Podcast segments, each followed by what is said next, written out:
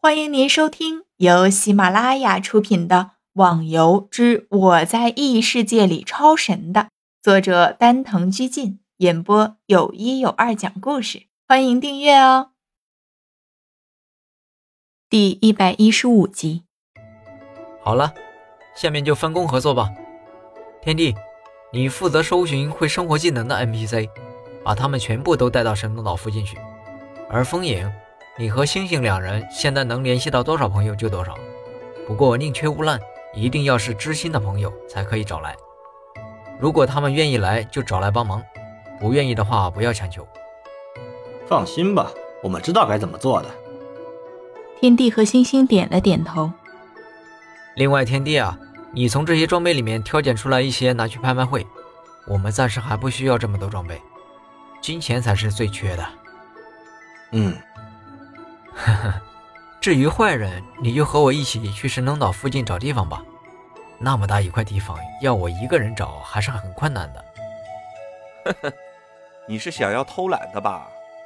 不是坏人，嘿嘿一笑。他原本还担心花满了会给自己什么沉重的任务呢，没想到是这么轻松的。切，我要是想偷懒的话，我就做天帝做的事情了。去了拍卖会，只要坐等着收钱，难道这不舒服吗？OK，是我理解错误。好了，大家行动吧，现在的时间是很珍贵的。你们看，前面就是了。逍遥众人跟随着小风的步伐，终于找到了那个神秘的地方。现在他们身处的环境已经没有了什么花花草草，尽是些荒凉的土地。偶尔有沙尘被风吹起来，真是要多荒凉就有多荒凉。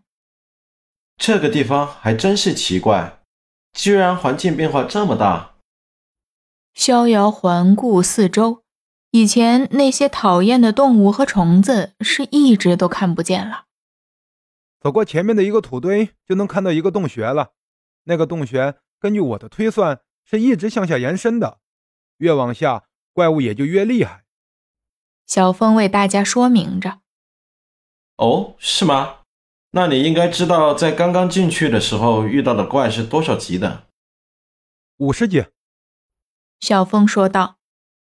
什么？五十级的你都打不过？陆小峰鄙视的说，自己完全一副不认识这种人的样子。拜托，如果是几个五十级的怪，当然没问题了。不过。要是冒出三四十个呢？我这么强也没办法呀。而且那里面的怪也实在是长得太恶心了点儿吧。小峰回想起洞里的怪，又情不自禁地呕吐了起来。当小峰感觉到自己好的差不多的时候，想叫西门他们一群人跟着自己进去，可是左右环顾，除了他一个人，其他的人一个都没有了。难道？难道他们都进去了？这里还真是一个够恶心的地方。逍遥看完旁边一个正冲向自己的僵尸，当初几个人进来的时候，想都没想到，这里的怪居然是这样的。这些人攻击虽然很高，但是对付起这些僵尸来还是有些麻烦。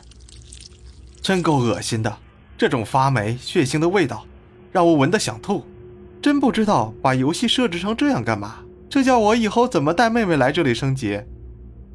陆小凤一边发着牢骚，一边打，手中的剑速度丝毫不见缓慢。这种时候还想着妹妹，我鄙视你！